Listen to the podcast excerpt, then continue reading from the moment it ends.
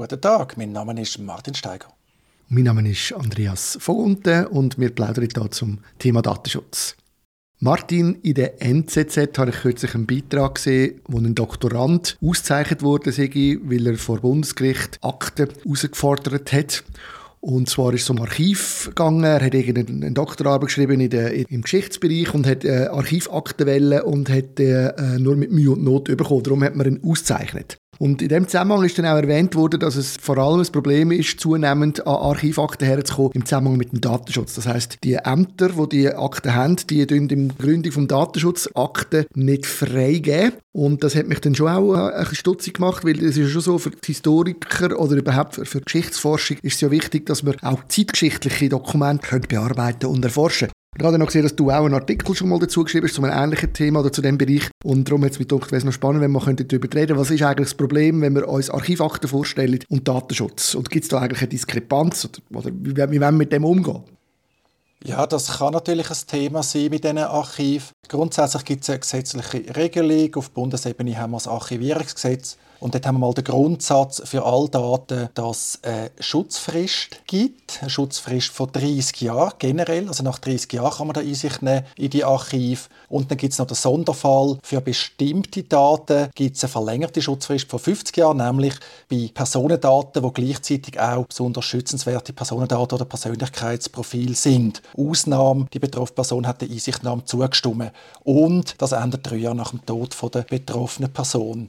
Auf den ersten Blick tönt das für mich eigentlich nach einem guten Kompromiss. Man hat also eh schon die 30 Jahre Schutzfrist, wo ja, kann man sagen, schon recht lang ist, je nachdem. Und nur für besonders schützenswerte Personendaten oder für Persönlichkeitsprofil ist die Schutzfrist dann noch verlängert. Ich bin also nicht sicher, ob da der Datenschutz einfach einmal mehr der Sündenbock ist oder ob man muss sagen, das ist ein berechtigtes Anliegen.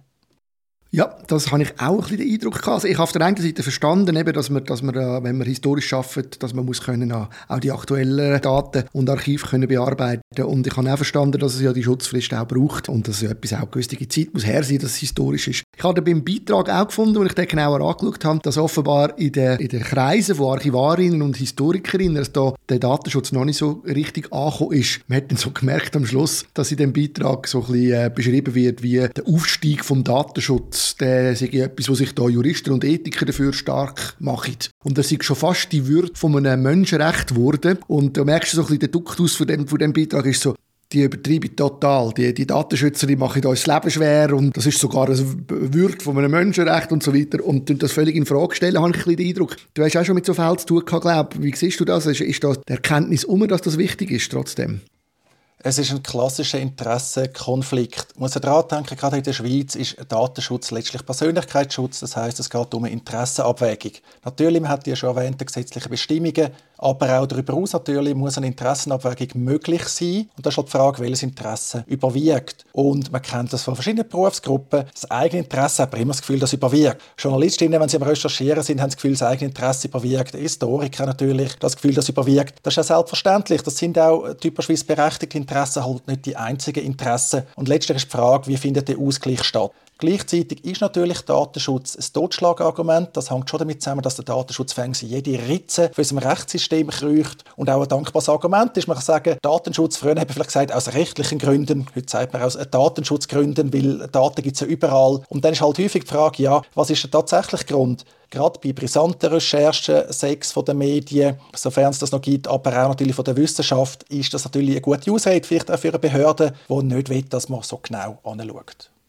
Ja, ich glaube auch, dass so die äh, Interessenkonflikte, die dann halt mit Berufsbereichen oder Berufsgattungen zu tun haben, die kann man dann auch lösen. Ich glaube, wenn man mal bereit ist, die zu erkennen, dass es welche sind. Und mich denke, gerade bei den äh, Archivarinnen und Historikerinnen ist etwas ja offensichtlich, und das wird auch hier im Beitrag erwähnt, nämlich ähm, das Recht auf Vergessen. Es wird hier im Beitrag geschrieben, es ist sogar das Recht auf Vergessen, äh, von, von einem Recht auf Vergessen dreht. Also du merkst schon, dass sie, sie, sie finden das ganz, ganz schlimm. Also es ist sogar das Recht auf Vergessen möglich. Wie kann man nur, oder? Wir sind Archivare, wir können doch nichts vergessen. Das finde ich auch interessant, oder? Dass man das einfach fast nicht kann fassen jetzt aus, de, aus dieser Sicht, dass es das gibt. Aber eigentlich muss man halt lernen, mit dem umgehen. Und da gibt es ja auch Mittel und Wege, wie du auch in deinem Beitrag erwähnt hast. Es gibt ja mal so das Grundproblem, glaube ich auch, dass man nicht einfach schon mal öffentlich gefunden wird mit diesen Daten. Ich glaube, vielleicht kannst du noch etwas dazu sagen, das hast ja du einen Beitrag gemacht.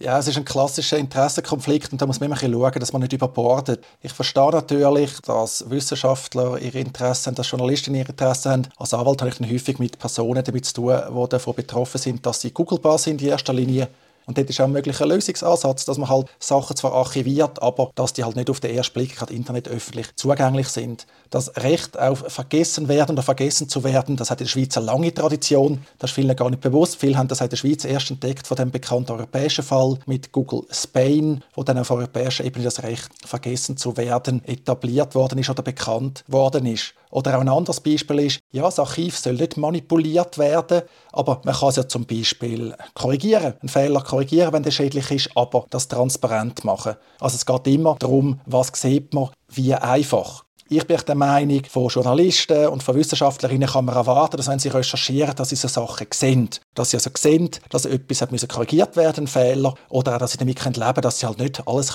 googeln können, sondern das Archiv aus meiner Sicht ist auch, wenn man den Zugang hat, auch mit gewissen Spielregeln, und dann kann man das eigentlich sehr, sehr gut lösen. Es ist halt schon ein eine Frage auch, oder, wenn man jetzt sich uns vorstellt, es gibt eine Mediendatenbank gibt's ja in der Schweiz, oder, wo eigentlich ziemlich äh, die meisten Artikel, die erschienen sind, vorhanden sind. Das ist nicht äh, nur in dem Sinn frei googelbar, aber dort drin hat es natürlich Sachen, die vielleicht irgendjemand nicht möchte, dass das noch auffindbar ist, wenn jetzt ein äh, Journalist in oder auch jemand andere Recherche macht. Und wenn man jetzt das verschwinden lässt, ich sage es jetzt extra ein bisschen lapidar, verschwinden lässt, oder? tut man mit dem nicht Geschichtsschreibung quasi umschreiben, oder? Also die Realität ist, das ist ja mal so publiziert worden und man hat so in der Öffentlichkeit darüber diskutiert. Ja, die SMD, die Schweizerische Mediendatenbank, ist bislang tatsächlich nicht internetöffentlich zugänglich. Das ist ein privilegierter Zugriff. Aber auch dort ist natürlich die Realität, dass Inhalte gelöscht werden. Das kommt vom Gespür her immer häufiger vor. Das liegt einfach daran, dass Journalismus heutzutage häufig einfach sehr schlecht ist. Dann gibt es halt Leute, die sich das nicht gefallen lassen und die sich dagegen können zur Wehr setzen auf dem Rechtsweg. Der Idealfall wäre natürlich, dass man den Originalbeitrag könnte stehen lassen, wieder Anmerkung machen, ja, das und das ist falsch. Aber die Erfahrung zeigt leider, dass die die Medienschaffenden nicht in der Lage sind, mit dem umzugehen. Mein Eindruck ist, dass Medienschaffende, wenn sie über eine Person schreiben, dann gehen sie gerne in die SMD, wenn sie Zugriff haben und schauen dann mal, was ist früher noch war und die alte Geschichten wieder aufwärmen. Das ist halt definitiv nicht die Idee, das Recht äh, vergessen zu werden. Ich meine, Bezeichnung ist ein bisschen irreführend. Man kann niemandem heutzutage zumindest vorschreiben, bis zu vergessen. Aber es geht darum, dass die Vergangenheit halt verblasst. Auch das ist wieder ein Interessenabwäg. Wenn das ja ganz klassisch im Strafrecht. Wenn du oder ich jetzt ein Pech hätten, wegen einer Straftat rechtskräftig verurteilt zu werden, wäre das im Strafregister eingetragen. Und dann gibt es den privaten Auszug. Und dann ist halt schon die Frage, ja, ich bin jetzt nicht mehr als äh, vorbestraft eingetragen in den Privatauszug, aber die Medien sollen noch 10, 20 Jahre später können darauf hinweisen, dass jemand damals mal verurteilt worden ist. Das ist offensichtlich nicht nicht zulässig im Allgemeinen, damit dann schon sehr spezielle Umstände vorhanden sind. Und das funktioniert eben leider schlecht und darum müssen Archive zum Teil auch in der einen oder anderen Form natürlich angepasst werden bis hin zur Löschung. Ein Archiv ist jetzt nichts, das heilig ist aus meiner Sicht, das wird häufig überhöht, aber aus den falschen Gründen. Ich glaube auch, dass man da wahrscheinlich äh, auch den Einzelfall einfach muss anschauen muss. Letztendlich ist es ein schönes Beispiel, finde ich, von tatsächlich zwei verschiedenen Welten, die aufeinander prallen und beide haben irgendwo ihre Berechtigung und man muss irgendwo halt einen Weg suchen und eine Lösung finden, dass das miteinander funktioniert. Ich habe einfach gestaunt, wie gesagt, in dem Artikel, dass offenbar gewisse Leute aus diesen, aus diesen Berufsbereichen nicht so richtig sich bis jetzt mit dem auseinandergesetzt haben und ziemlich erstaunt sind, dass es so etwas gibt wie Datenschutz, wo sie daran hindert, alles zu archivieren. Ich verstehe den Frust, wenn man betroffen ist. Das betrifft eben alle Betroffene. Also das ist genau das Gleiche, äh, wenn jetzt eine alte Geschichte googelbar ist, ist man genauso frustriert, wenn es einem selber betrifft. Also bei der Schweiz das Problem haben, dass wir zu wenig Rechtsprechung haben, auch in diesem Bereich. Prozessieren in der Schweiz ist für die meisten schlicht und einfach zu teuer. Es dauert lang, okay, da kann man noch darüber diskutieren. Rechtsstaatlichkeit braucht vielleicht Zeit, aber es ist eben auch sehr, sehr teuer.